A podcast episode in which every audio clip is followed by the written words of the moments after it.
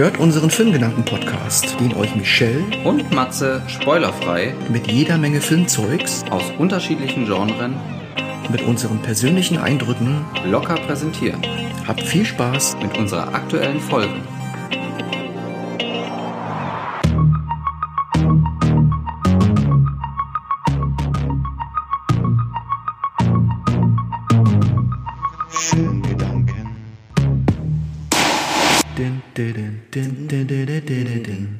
Asterix ist da, ja, er ist da, nur für uns da. Asterix ist da, ja, er ist da, nur für euch da. Wir können das nicht din. Doch, ist doch geil, klingt doch super. Asterix und Obelix Speziale. Diese Specials sind immer was ganz Tolles. Wir haben ja auch schon Bud Spencer gemacht. Kam ja auch gut an. Auch einer der Lieblinge von uns beiden. Ja, Und Asterix und Obelix, ganz ehrlich, das ist, das ist Kult. Das ist ein Klassiker.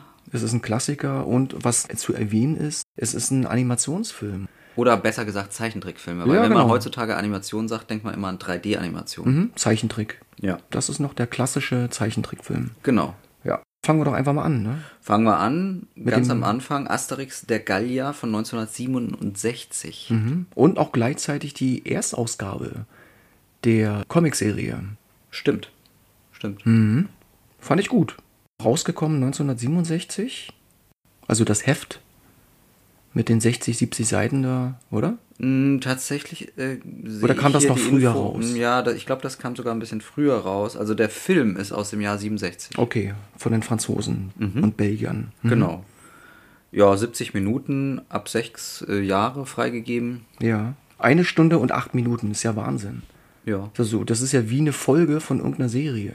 heutzutage ja. Ja? ja. Kann man sich ja kaum vorstellen. Was ich halt rausgefunden habe, ist, dass halt ursprünglich die Ausstrahlung im französischen Fernsehen geplant gewesen war. Aber äh, dann wurde sie doch als Kinofilm veröffentlicht. Mhm. Und äh, das eigentlich ohne das Wissen und äh, der Beteiligung von den Erfindern von René Goscinny und Albert Uderzo. Ja, wo sie dann halt mitbekommen haben, hey, ne, so das Ding geht jetzt hier in die Kinos, war diese ganze Produktion und Veröffentlichung auch gar nicht mehr rechtzeitig zu stoppen. Also die konnten gar nichts dagegen machen eigentlich. Genau, die wollten das tatsächlich damals schon als Serie ähm, zeigen, als Zeichentrickserie in mehreren Teilen. Das wollten die dann, dann doch nicht, die beiden Erfinder, und haben dann der Kinoveröffentlichung äh, ja doch noch zugestimmt. Waren aber teil wirklich, wie du ja sagst, äh, nicht so erfreut darüber.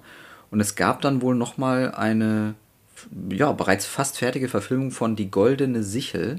Das wurde dann auch nochmal gestoppt, damit die irgendwie ein anderes Projekt starten und die Filmnegative zu Der Goldenen Sichel mussten komplett vernichtet werden.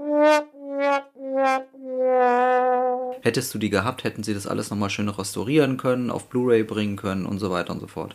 Aber das Ding ist ja gewesen, dass ja diese beiden Erfinder in dieser Produktion gar nicht involviert gewesen sind. Ja. Also hätte ich jetzt eine richtig geile Ja. Comicserie gestartet und kommt dann irgendein Team, klaut diese Ideen, macht irgendwie eine Serie oder einen Film draus, ohne dass du überhaupt Mitspracherecht hast, dann hätte ich natürlich auch was dagegen gehabt. Ja, aber glaubst du jetzt wirklich, dass äh, die das nie mitbekommen haben bis kurz vor Schluss? Denen war das bewusst gewesen, aber die äh, Produktion war dann so weit fortgeschritten schon, dass sie da, glaube ich, nicht mehr viel Einfluss hatten. Ach so. Also kreativen Einfluss einfach. ja, okay. Weil das Einzige war, glaube ich, anfangs eine Rohfassung gewesen, die sie dann halt ne, gesehen hatten. Und nach ein paar Wochen, ich glaube vier, fünf oder sechs Wochen später, kam das Ding dann schon im Kino. Ah, okay. Ne? Insgesamt 120 Animatoren haben an diesem Film gearbeitet. Das ist einiges. Und das Für damalige in Verhältnisse. voller Handarbeit. Ja. Wahnsinn. Ja, ohne Computer, ne? Das Ja. gab es damals noch nicht. Ja. Also gab es die äh, sogenannte Cellzeichnung. Also immer Blatt für Blatt wurde da abgefilmt, 24 Bilder die Sekunde. Mhm. Und ja, kann man sich dann durchrechnen. Bei 70 Minuten sind es schon einige Bilder. Ja, das war ja, glaube ich, die Minimumanzahl an Blättern, die du brauchst, damit das Auge sozusagen diesen Trick nicht erkennt. Ja, also, dass du eine gewisse flüssige Animation dann halt auch hinbekommst. Ja, genau. Ja, Wahnsinn. Also, das bedeutet, von den 120 Animatoren haben 119 Fließbandarbeit einfach gemacht. Mhm. Und einer dann halt, ne, die, ja, weiß ich nicht, den Ursprung gesetzt. Ja, das ist gut möglich, ja. Ja, wie fandst du den Film eigentlich? Ja, jetzt ist schon eine Weile her. Ich habe den damals, ich weiß gar nicht, war das im Fernsehen, wahrscheinlich schon im Fernsehen gesehen. Ähm, toll. Also natürlich ist es der allererste Film. Er ist auch noch nicht so gut animiert. Aber für einen animierten Film, wir befinden uns ja wirklich in den, äh, noch in den 60er Jahren, mhm. haben sie da schon einiges rausgeholt. Ne? Ja, ja, ja. Also ich fand's, ich fand's super. Ähm, übrigens, so als Info, es gibt mehrere Synchronfassungen. Das wusste ich auch gar nicht, ja. bis ich jetzt hier für unseren Podcast ein bisschen geforscht habe. Und zwar der großartige Frank Zander ist Asterix. Und Frank Zander, den kennen einige, unter anderem von dem Teenage Mutant Hero Turtles mhm. äh, Intro. Hey, jetzt kommen die Hero Turtles. Mega immer auf der Lauer. Hero Turtles. Genau. Und dann immer auf der Lauer und immer etwas schlauer. Und hier kommt Kurt. Hier kommt Kurt, natürlich ganz klar, ja. Die Synchro kannte ich. Äh, Frank Zander als Asterix und Günther Pfitzmann als Obelix. Aber es gibt ja noch eine Original, sage ich mal, äh, Synchronfassung aus den 70ern. 71 kam der Film äh, bei uns dann zum ersten Mal quasi ins Kino. Mhm. Und da ist es Hans Hessling, ist der äh, Asterix, und Edgar Ott ist Obelix. Und daran kann ich mich noch erinnern. Ah, wirklich? Also du ich hatte die... Frank Zander gar nicht im Kopf gehabt. Ah, okay. Was den ersten Teil angeht. Okay. Und daher war ich ein bisschen überrascht. Aber gut, dann ist ja die zweite Synchrofassung wahrscheinlich ein bisschen peppiger, ne? Die zweite ist auf jeden Fall ein bisschen lustiger. Also die erste Fassung wurde so ein bisschen bemängelt, dass es nicht so lustig wäre. Und bei der zweiten war dann mehr Witz drin. Übrigens Edgar Ott, so als äh, Info, der ja den Obelix synchronisiert, ja. hat seit 1991, das, er war die erste Stimme ab 1991 von Benjamin Blümchen. Und lustig, Töre.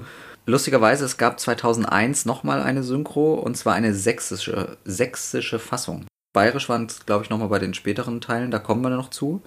Das ist ja dann auch immer die Frage, ich meine, im jetzigen digitalen Alter mhm. ist es ja kein Problem, wenn du dich ne, als Hobby-Fan mhm. dich da hinsetzt und den ganzen Film für dich selber neu synchronisierst. Ne? Und da gibt es wahrscheinlich auch irgendwelche Fetzen von Filmen mhm. Und Formaten auf YouTube etc. Also erstmal gab es natürlich 1971 die Erstaufführung im deutschen Kino. Ja. 84 dann eine Neusynchronisation mit teilweise veränderter Musik. Und im November 85 gab es den Film dann auch nochmal in der DDR zu sehen. Da gab es noch die DDR. Und äh, für das äh, für Video und DVD wurde im Dezember 2001 eine zusätzliche Dialektfassung auf Sächsisch erstellt, bei der dann wieder die Originalmusik verwendet wurde. Und 2014 erschien die Blu-ray mit den Synchronfassungen von 71 und 84, aber mhm. nicht die sächsische. Der Film zog wirklich über drei Millionen Menschen ins Kino. Hier in Deutschland. Und das ist eine ganze Menge. Absolut. Ne? Für die damalige Zeit sowieso. Er erhielt sogar eine Auszeichnung, äh, die Goldene Leinwand. Aber dann auch erst 1976. Also fünf Jahre später. Mhm. Wahrscheinlich hat das mit dieser Neusynchronisation zu tun, dass dieser Film dann noch einmal ins Kino kam. Ja. Eventuell. Ja, das, Wie auch das immer. ist gut möglich. Ne?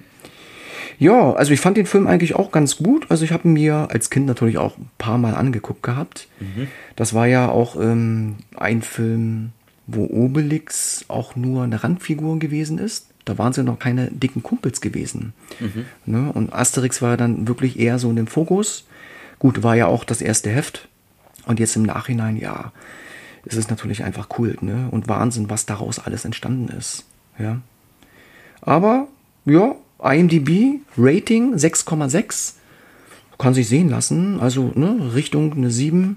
Ja, kann man wahrscheinlich für kleine Kiddies immer noch empfehlen, oder nicht? Ja, das sowieso. Also da ist Witz dabei, da ist ein bisschen Action dabei, aber es ist nicht zu brutal. Ne? Wie gesagt, ab sechs Jahre freigegeben, von Ja. daher Hm. Ist das wunderbar. Also jeder Sechsjährige verkraftet das heutzutage auf jeden Fall. Ja. Wollen wir noch mal ganz kurz zusammenfassen, um was es eigentlich ging beim äh, Asterix der Gallier? Was war die Zusammenfassung nochmal? Ja, die Zusammenfassung war eigentlich nur, dass äh, die Römer den Legionär Caligula Minus als Spion bei den Galliern eingeschleust haben, um hinter das Geheimnis ihrer übermenschlichen Kraft zu kommen. Ja, genau. Und natürlich äh, dauert es nicht lange, bis der das rausbekommt. Und dann fliegt die Tarnung auf und er muss sich natürlich vor den äh, wütend, vor der wütenden Meute der Gallier gefasst machen. Ja, also so, die also Story ist schon sehr simpel. Sehr simpel, gestrickt. natürlich, klar. Ja. Warum sind die so stark? Aha, deswegen und jetzt kriege ich einen auf die Birne. Also mm. klar, natürlich, in 70 Minuten kannst du jetzt auch nicht ewig viel erzählen. Ja. Aber kann man sich angucken, es war eine gute Idee, daran anzusetzen, mhm. dieses Konzept, dieses Erfolgskonzept weiter fortzuführen. Und dann bekamen wir natürlich ein Jahr später, 1968, Asterix und Cleopatra. Mm, das war super. Also schon sehr exotisch. Ja, und der ähm, war noch erfolgreicher auf jeden Fall. Mhm. Der, der, war auf. Oh, der kam aber auch erst am 20. März 1970 nach Deutschland in die Kinos. Oh, also zwei, zwei Jahre, Jahre später. später. Damals hat das wirklich lange gedauert. Ja ist man heutzutage auch gar nicht mehr so gewohnt, ne, nee, ne? dass man so lange warten muss. Ja, du hattest ja auch damals nicht diese ne, ganzen Vorteile, du Informationen hin und her schicken konntest. Ne? Insofern, ja, hat sich das halt ein bisschen in die Länge gezogen. Aber ja, Asterix und Cleopatra wird ein bisschen exotischer und ähm, der war noch mal eine Spur lustiger. Mhm. Eine Laufzeit eine Stunde, zwölf Minuten, etwas länger. Und aber auch im gleichen Seitenverhältnis 1.33 zu 1. Das ist doch hier diese ursprüngliche, ist das dieses Fernsehformat oder was ist das für ein Format? Oh. Also Breitbild ist das ja nicht. Ja, nicht. Du kennst so dich da ein bisschen besser ja, aus. Ja, ich bin nicht so der ganz große äh, Experte. Also es ist das Breitbildformat äh, Breitbildformate sind Formate für das Kino, für den Kinofilm, meist 35 mm, die ihre große Verbreitung ab den 50er Jahren erfuhren, erfuhren. Entschuldigung. Damit werden alle Bildformate bezeichnet, die breiter als das sogenannte Normalbild oder Academy Ratio 1,33,1 oder 1,37,1 sind. Aber Asterix und Cleopatra hat natürlich auch wieder über eine Million Dollar insgesamt eingespielt. Mhm. Weltweit Zuschaueranzahl sind gewesen auch wieder um die drei, knapp vier Millionen. Oh. Ne? Also es ist ein bisschen mehr geworden. Das hat sich herumgesprochen in Deutschland. Ja. Und da wir ja zwei Jahre länger warten mussten, da ist das, ähm, ist das Publikum ja, ja ausgehungert. Ja, na logisch. Ja. Die haben gewartet. Das ist klar. Wollten neue Geschichten haben. Ne? Kurze Inhaltsbezeichnung. Ein Architekt erhält halt von Kleopatra den Auftrag, im Rahmen einer Wette mit Caesar einen Palast in Alexandria zu errichten mhm. und holt sich dafür natürlich dann die Hilfe von Asterix und Obelix. Mhm. Und da hat ja dann glücklicherweise Obelix schon eine größere Rolle bekommen. Ja. Und Idefix ist auch mit dabei.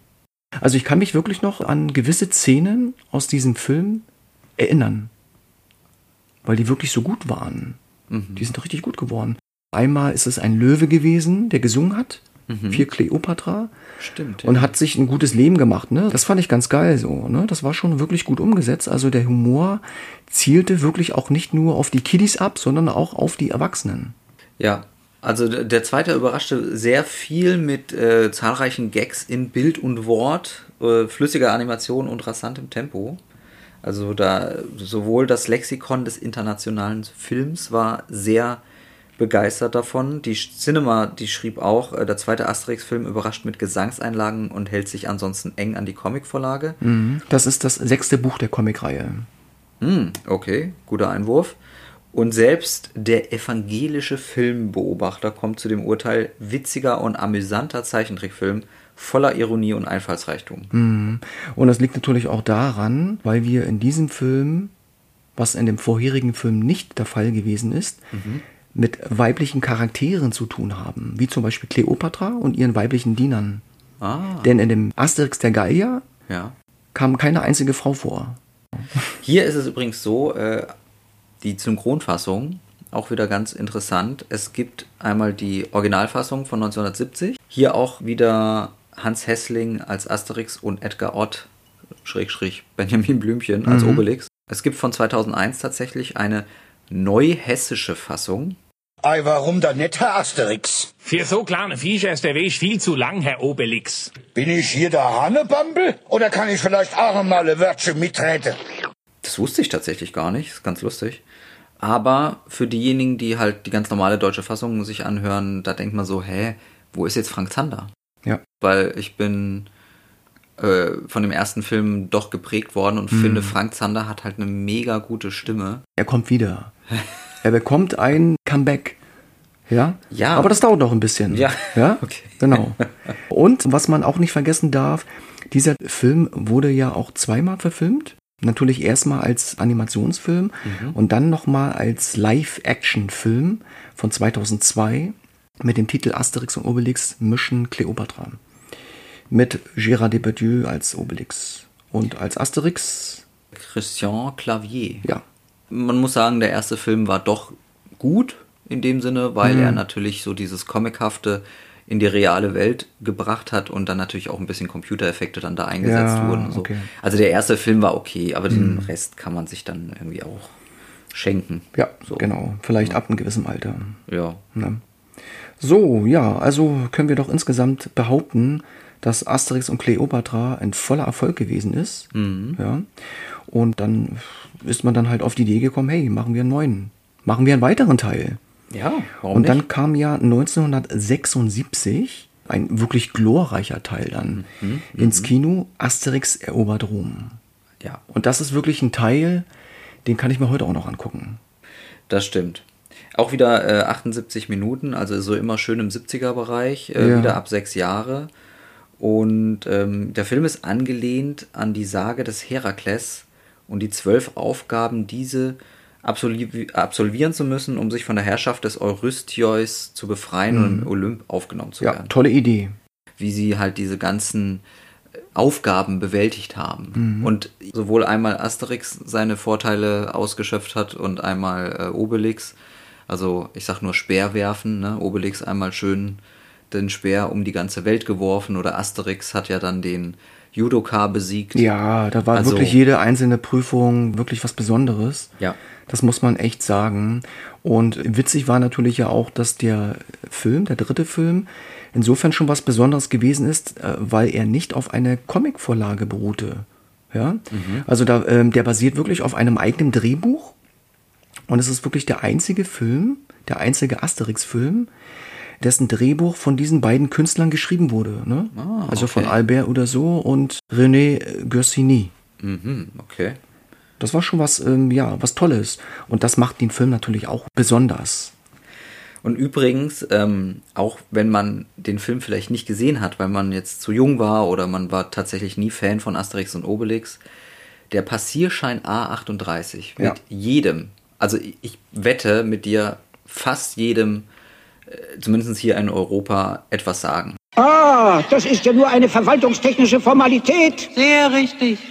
Eine Formalität. Eine kurze Erklärung, die müssen in einem Haus, also in so, wie in so einem, ja, Rathaus oder so, müssen sie halt irgendein ein, ein Formular besorgen. Äh, dann hieß es, okay, wenn sie Formular dies haben wollen, brauche ich aber Formular das. Ja. So, und äh, dann ging das halt immer darum, dass sie halt diesen Passierschein A38 brauchen. Das ist abgekürzt einfach das Schlagwort gewesen für die überlastete Bürokratie. Ja. Der spätere östliche Teil von Rom war halt sehr berühmt gewesen für seine überkomplizierte und schwere Bürokratie. Und war halt auch verantwortlich äh, für den Untergang des Imperiums. Oh. Kann man kaum glauben. Okay. Ne? Und insofern war das natürlich dann auch witzig, dass sie da ein bisschen drüber hergezogen sind. Ja. Hier im Videospiel äh, Witcher 3 Blood and Wine existiert die Quest Papierkrieg, welche als Easter Egg daraufhin halt eine Anspielung ist. Ja.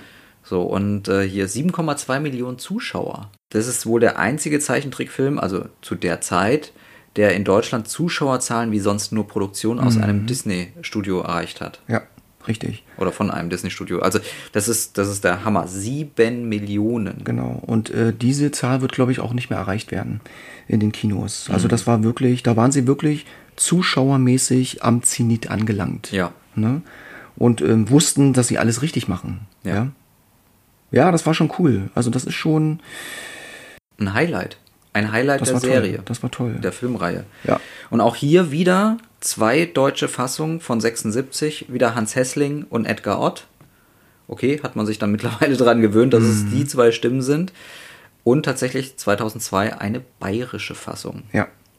Irgendwann werde ich ihm beibracht haben, dass er mal so große Storner hertragt. Na, der der mein Kompagnon. Ich will ja an der Superintelligenz vom Idifix gar nicht zweifeln. Ich habe tatsächlich noch nie eine Dialektfassung gesehen. Ich weiß, dass es die Comichefte auch in den diversen Dialekten gab, aber auch die habe ich mir nie gekauft. Ja, also wenn dann das halt ist- immer nur im normalen Das Hochdeutsch. ist so Fun-Material halt, ne? Ja. Weil letzten Endes leben ja diese Filme ja auch von den Erinnerungen der Leute. Ja. Und, und auch von der Synchronisation, von der Originalsynchronisation von damals, ne? Und die möchte man natürlich dann auch immer wieder neu erleben. Aber es ist schön, dass es sowas gibt, ja? Klar. Ne? Es scheint sich auch gelohnt zu haben. So, sonst würde man es ja nicht immer wieder tun. Ja. Also, ne, hier einmal hessisch, einmal bayerisch und so weiter, sächsisch. Also scheint, scheint sich ja zu Ja, lohnen. mit Sicherheit. Du, ich meine, es gibt viele Leute, die Asterix von damals kennen und heute auch immer noch feiern, ja? Ja. So. Ich möchte aber ganz kurz trotzdem noch mal äh, hinweisen, es gibt hier einige tolle äh, Synchronsprecher äh, der bayerischen Fassung, die wirklich berühmt sind. Ähm, also natürlich durch die Bank weg sind die ja eigentlich irg irgendwie alle berühmt, aber beispielsweise gibt es hier den Norbert Gastel, der in den Majestics oder Majestics spricht, in der bayerischen Fassung. Bienel! Bienel! Tausendmal habe ich dir schon gesagt, dass das Milchhüdel ist. Und wem jetzt der Name Norbert Gastel nichts sagt, der wird aber aufhorchen, wenn er den Namen Homer Simpson hört, denn das war die Stimme von Homer Simpson. Die Slapstick-Segmente, die waren einfach der Wahnsinn, ja. Die geschichtsbasierten Witze und die klugen sexuellen Anspielungen, die waren einfach auch Hammer, ne? Und somit kann wirklich dieser Film auf verschiedenen Ebenen auch genossen werden, ne? Und ist perfekt ausbalanciert für, ja, für junge Leute und für ältere Leute. Also ein zeitloser Klassiker für alle Altersgruppen. Und das macht diesen Film wahrscheinlich auch so besonders. Ne? Und in vielen Augen ist dies der ultimative Asterix-Film. Und auch Ja. der psychedelischste Asterix-Film von allen. Ja. Also, Ich ja, sag nur, es wird Regen geben, die Vögel fliegen tief. Ja, Also das, das zitiere ich heute noch. Das ist unglaublich, oder? ja, da kommt ein Ding nach dem anderen. Ja. Wer irgendwie Asterix noch nicht kennt und irgendwie so ein bisschen ne, in diese Reihe einsteigen möchte, der muss nicht zwingend mit dem ersten Teil anfangen, kann er gerne machen, aber den Teil sollte er in jedem Fall sehen. Ja, das, das sage ich. Ja, das muss sein. Das muss einfach sein. Ja, genau. Ja, Mensch, ey, und dann, ähm, ja, äh, geschah was, ähm, mit was keiner gerechnet hatte. René Goscinny ist plötzlich gestorben. Der ist ums Leben gekommen. Am 5. November 1977 starb der Künstler in Paris bei einem ärztlichen Belastungstest im Alter von 51 Jahren. Ne? Also das ist schon ein Alter, wo man sagen muss, hey, ne, was ist denn da jetzt passiert? Ja. Ja. Und ähm, er starb an einem Herzinfarkt. Und die Nachricht ne, von diesem ja unersetzlichen Verlust des genialen Autors löste wirklich weltweit Bestürzung und Trauer aus. Und dann kommt noch ein wirklich interessanter Part noch hinzu, weil dieser Tod von ihm so ein großes gesellschaftliches Interesse hervorbrachte, wurde in Frankreich eine Gesetzlegung festgelegt, dass wirklich ab diesem Zeitpunkt jede Arztpraxis einen Defibrillator besitzen musste. Ach, Ja, krass, okay. denn äh, mit diesem hätte man sein Leben retten können. Ne? wow. Es sollte eigentlich nur zu so einer Routineuntersuchung gehen, weißt du? Hat sich da wahrscheinlich ein bisschen überfordert, irgendwie auf dem Rad oder so, keine Ahnung, und hat dann halt diesen Herzinfarkt bekommen halt, ne?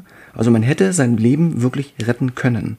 Aber es ist immer wieder beachtlich, wie so ein großes Medienereignis ne, gewisse Dinge auslösen kann. Und ich fand es gut, ne, dass dann wirklich Frankreich gesagt hat, okay, ab diesem Zeitpunkt, zack, jede Arztpraxis bekommt so ein Gerät.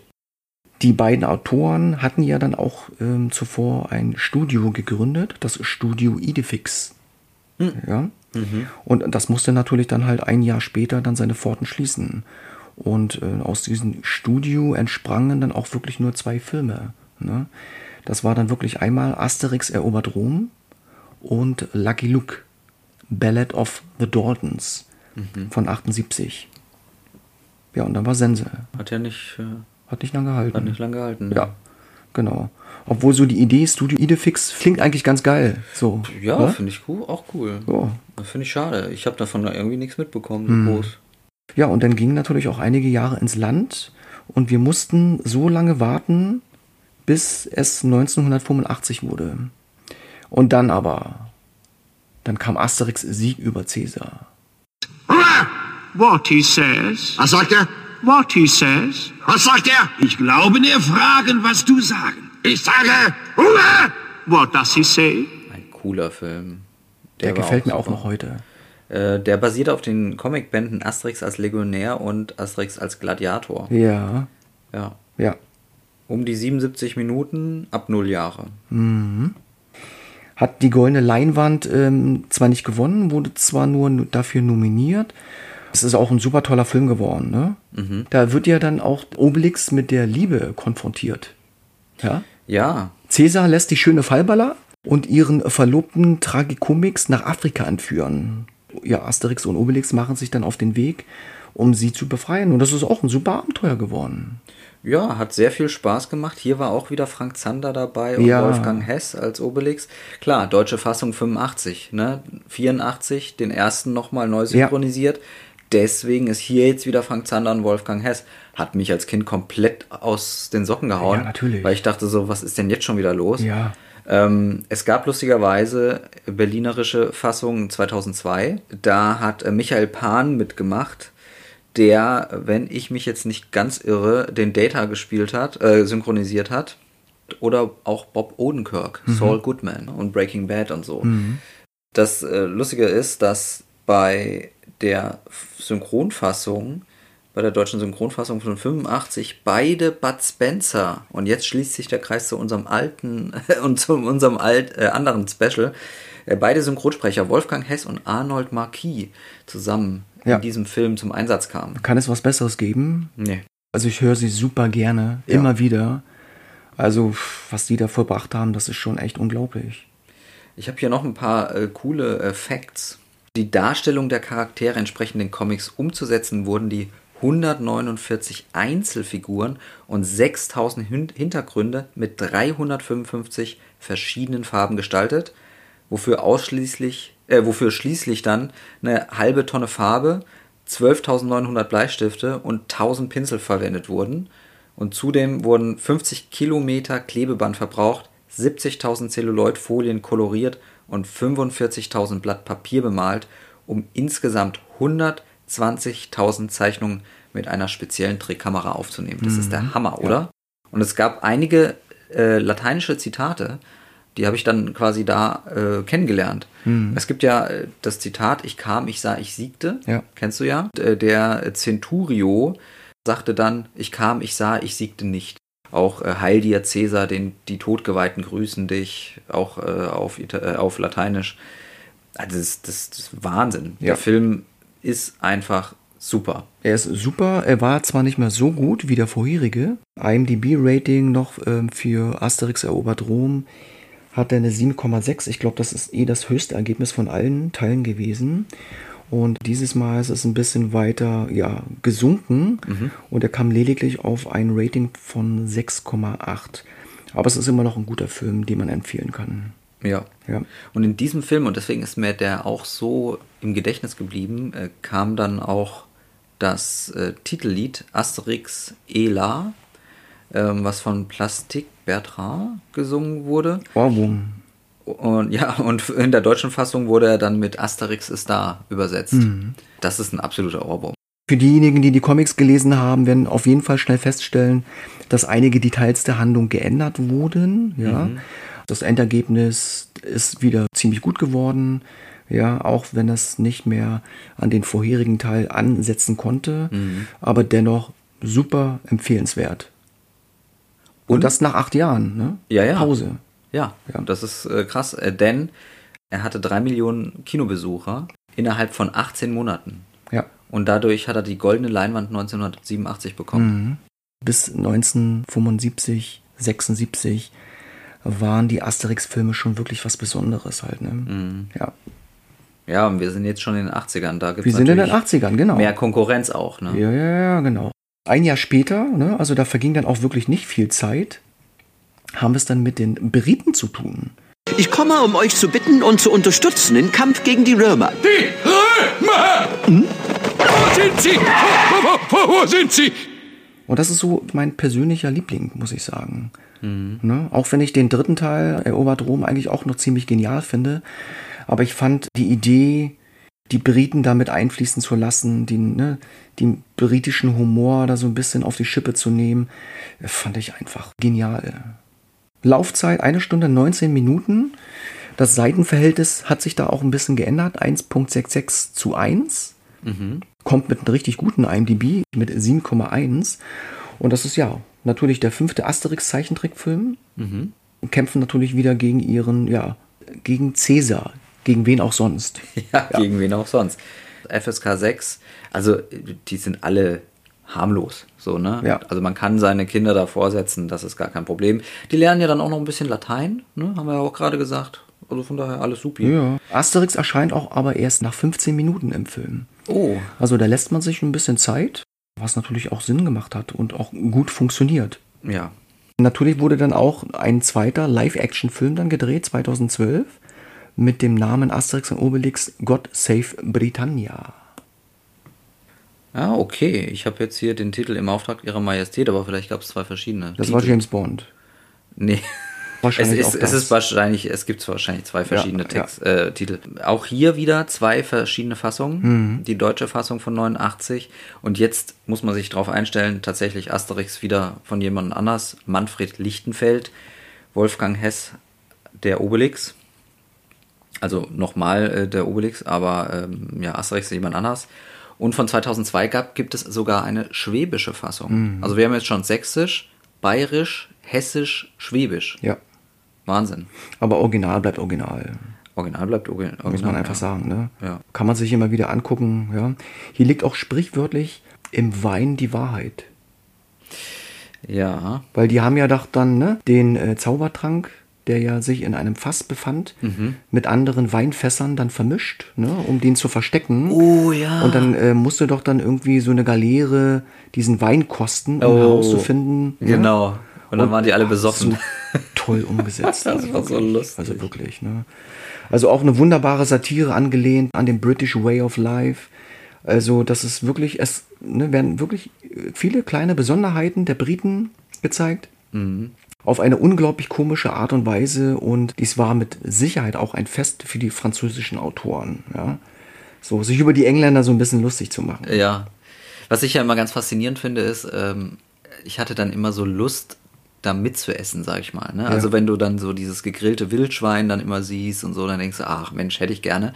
Und äh, bei den Briten, äh, da waren die ja in dieser in dieser Schenke, sag ich mal, in diesem Ja. Gasthaus. Und da gab es dann lauwarme Cervisia und gekochtes Wildschwein in Pfefferminzsoße. Ja, genau. Da dachte ich auch so, hm, das könnte bestimmt lecker sein. Aber das hat, glaube ich, Obelix nicht geschmeckt, Ja. Asterix nicht geschmeckt und Idefix auch nicht. Nee, das ist halt so typisch britisch dann gewesen. Ja, toller Film, kann man nur empfehlen und meiner Meinung auch der letzte wirklich starke Film von den beiden. Ja. Ja, ja, ja. Also jetzt natürlich bezogen auf die Animationsfilme, auf die Zeichentrickfilme. ja. Ja, genau. Und äh, eine äh, kleine Zeit später, 1989, am 12. Oktober 1989, kam dann Asterix Operation Hinkelstein heraus. Ja, basiert auf den Comics der Seher und der Kampf der Häuptlinge. Ja. Weißt du, Chef, es war nur ein ganz klitzekleiner Hinkelstein. Er hat's überlebt. Er kommt wieder zu sich. Wie fühlst du dich denn, Miraculix? Sehr gut. Aber wer sind Sie, junger Mann? Eine Stunde 21 Minuten. Man merkt, die werden schon etwas länger. In Dolby Surround auch, ja. Ein Druide wird natürlich von einem von Obelix geworfenen Hinkelstein getroffen, verliert seinen Verstand, sein Gedächtnis. Man versucht halt, ne, ihn wieder zurückzubekommen. Ja.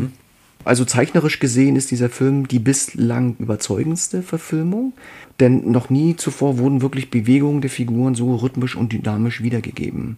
Also das ist schon wirklich klasse. Ne? Also wie sich das Ganze so auch weiterentwickelt, das ist wirklich super. Die Einfälle und die Ideen der Macher sind nur noch teilweise komisch. Ich fand den Film auch etwas chaotisch, oder? Mhm, Ja, ja, ja. Also mir bleibt auch wenig irgendwie noch hängen, muss ich sagen. Ich kann mich an wenige Sachen noch erinnern daran. Ich leider auch nicht. Ich leider auch nicht. Also ich werde mir die auf jeden Fall nochmal komplett geben, aber es gibt halt wenige, die dann so sehr im Gedächtnis bleiben. Und zwar seit Jahrzehnten. Ja. Und das, das hat ja auch schon was zu heißen. Ja. Dass wenn du dann so einen Film so lange zitieren kannst. Für eingefleischte Fans natürlich weiter zu empfehlen, ja.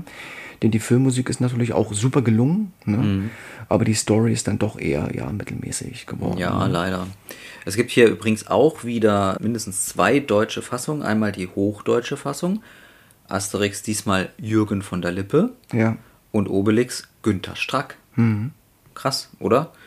Also wieder zwei berühmte äh, äh, ja, Schauspieler, aber Es war nicht mehr das Gleiche. es war nicht mehr das gleiche, denn man musste sich schon wieder an neue Stimmen gewöhnen. Richtig, genau. So. Und für die Faschingsfans, ne, der Karneval, sag ich mal, da gab es 2002 noch eine Kölner Fassung. Muss man dazu sagen, ne? Muss man dazu sagen, Das ja. hat es dann auch auf die DVD geschafft übrigens. Das IMDb-Rating belief sich dann auch nur noch auf ähm, 6,4. Ja. Mhm. Also der Trend ging schon leicht nach unten. Ja, man hat dann aber auch gemerkt, dass die Luft langsam raus war. Ja. Mhm. Die Erfolgsformel hat immer noch Geld generiert. Wie viele Besucher haben sich dann noch im Kino verirrt für diesen Film? Ja, das waren äh, einige noch. Noch, sage ich mal. Und zwar waren das 2,679 Millionen Besucher. Mhm. Also zweieinhalb Millionen. Ja. So. Minimal weniger als bei den Briten. Da waren es fast drei. Aber dennoch in diesem Jahr, also 1989, war es der zweiterfolgreichste Film des Jahres. Das muss man dazu auch nochmal sagen. Mhm. Ja. In Deutschland. In Deutschland, natürlich, klar, in Deutschland. Mhm. 1989. Ja, genau. Und da ja ein Land nicht fehlen darf, nämlich Amerika, kommen wir dann auch fünf Jahre später zur nächsten Verfilmung Asterix in Amerika. Ja, 1994. So, mein Kleiner, jetzt pass schön auf. Ich zeig dir jetzt einen meiner berühmtesten Jagdtricks. Man ahmt einfach nur den Schrei des Tieres nach, das man verspeisen möchte. Psst. Gubbel, gubbel, gubbel, gubbel, gubbel. Mit einem Budget von 20 Millionen D-Mark. Das war zum Teil eine deutsche Produktion, also Mhm. eine französische Koproduktion. Ja. Aber ich glaube, den größten Einfluss hatte wirklich Deutschland. Laufzeit eine Stunde 25 Minuten. Im Seitenverhältnis 1.85 zu 1. Mhm. Ja, Asterix und Obelix werden ausgesandt, um zu verhindern, dass Idefix von den Römern vom Rand der Erde geworfen wird. ja. Und finden sich in Amerika wieder, wo sie dann halt auf einen Indianerstamm treffen.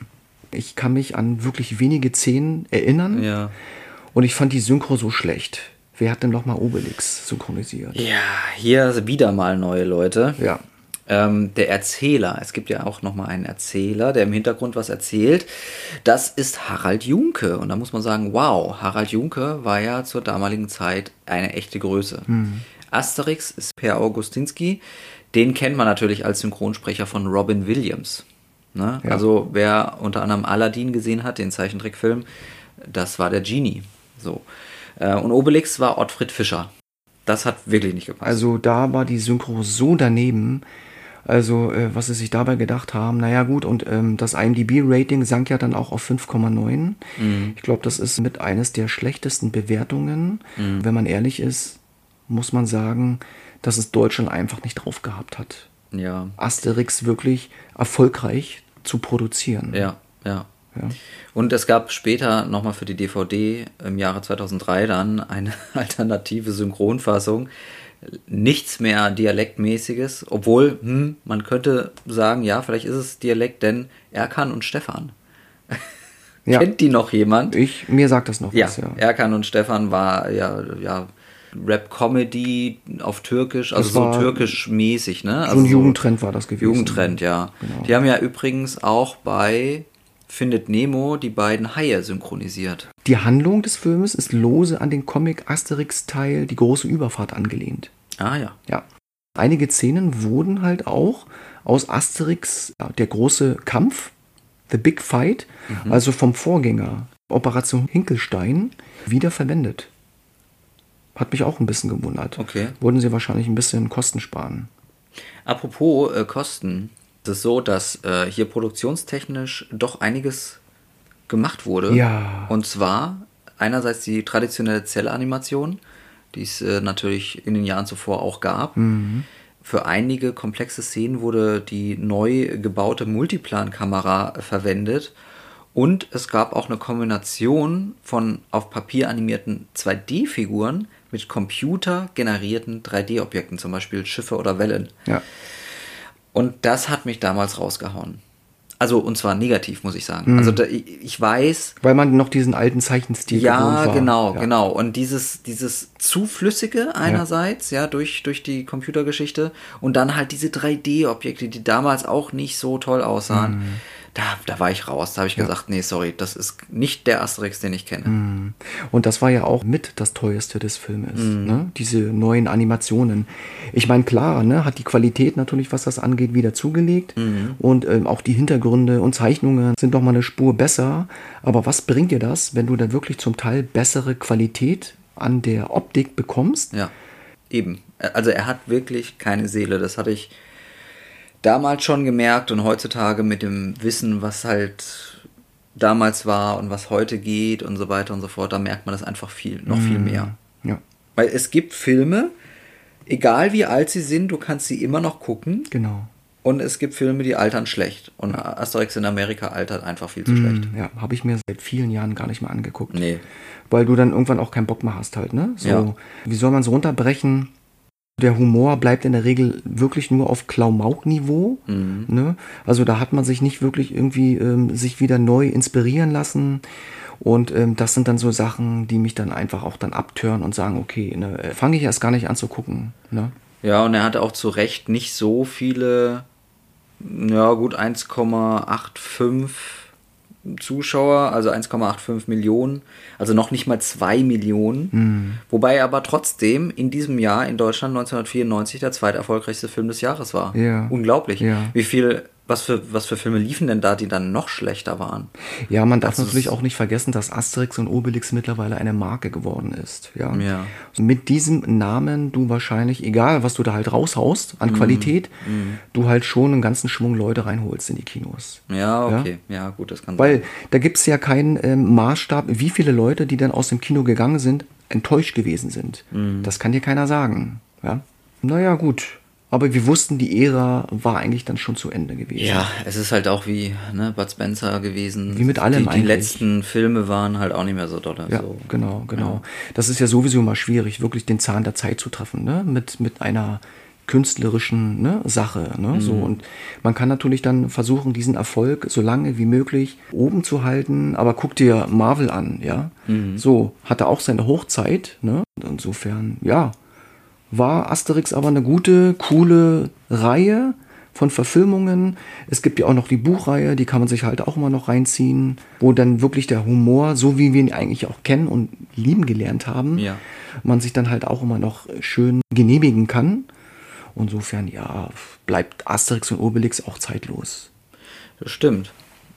Aber sie haben es halt trotzdem nochmal probiert. Es Sie haben's probiert Es gibt mal. dann noch einen achten Ja. ja. aus dem Jahr 2006, der auf dem damals erschienenen Band Asterix und die Normannen basiert von 1966. Asterix! Obelix! Mit moderner Technik habt ihr hier in der Provinz wohl nichts am Hut. Ist das dein Vogel? Ja, total praktisch. Das ist SMSX. Und jetzt denkt man sich, das kann ja nur gut sein. War es denn gut? War es gut? Deutschland war auch wieder involviert in der Produktion. Ja. Ja, ja dann war es wahrscheinlich nicht so gut. Ne? Dänemark wohl auch. Oh, okay. Ja, und auch hier gibt es wieder zwei Synchronisationen. Ja. Und zwar als Asterix ist es äh, diesmal gewesen Christian Tramitz. Unglaublich gut. Christian Tramitz kennt man von der Bulli-Parade, Ja. kennt man aber aktuell auch von der Serie Hubert und Staller. Mhm. Ne? Diese bayerische Polizei-Comedy. Obelix war Thilo Schmitz. Äh, Majestix Wolfgang Völz, auch großartiger äh, Sprecher. Und der Kryptograph war Dieter Hallerborn. Meine Güte, okay. Also da sind schon einige richtig gute ähm, Synchronsprecher dabei. Und für unsere Schweizer Freunde gab es natürlich auch nochmal eine Fassung dazu. Also so gesehen, ja, deckte man jetzt mittlerweile schon alles Mögliche von Deutschland ab. Mhm. Und für die Schweiz gab es noch was dazu, ja. Ja. Es gab zum Beispiel eine Szene, während der Wildschweinjagd nimmt Obelix kurz die fliegende Superman-Pose ein. ja. Und ähm, da hat man dann auch wirklich das Gefühl, dass das Genre nicht mehr großartig von seiner eigenen Originalität adaptiert, sondern schon andere Sachen ähm, versucht ne? Zu zitieren Zu quasi. zitieren, Ja, genau, ja, ja. weil es halt selber nicht mehr viel zu bieten hat. Ja. Ja. Und ja, du, Was soll man sagen dazu? Ja, äh, apropos zitieren, äh, der Grautphonix, einer der Charaktere, singt auch das Lied Get Down on It von Cool and the Gang. Hm. Ja. Aber gut, ich meine, welches Ja. Kind kennt das alles, ne? So, also ist halt die Frage, ob das dann so eine tolle Wirkung hat Mhm. für äh, Kinder. Und Kinder sind bei diesen Filmen natürlich erstmal die große Zielgruppe. Ja. Man hat es nochmal versucht, ja, Mhm. so zumindest ne, in diesem alten Zeichentrickstil und kombiniert mit neuer Technologie das Genre weiter am Leben zu halten.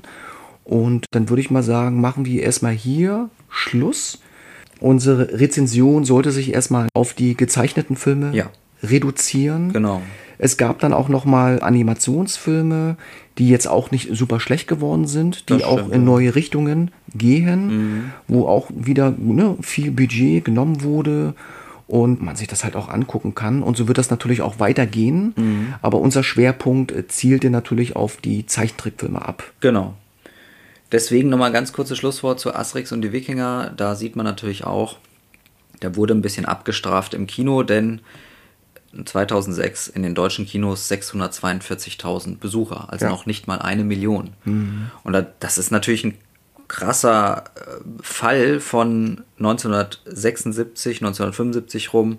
Asterix erobert Rom von fast 7,2 Millionen bis runter auf 600.000. Ja. Aber wir können uns in jedem Fall dennoch glücklich schätzen, dass wir so viele tolle Filme bekommen haben Mhm. und sie uns immer wieder ein Lächeln auf den Lippen zaubern. Ja. Mhm. Wir können ein kleines Best-of machen, ne? so die drei besten Filme. Die drei besten Filme, wow, Ja, okay. genau. Mhm.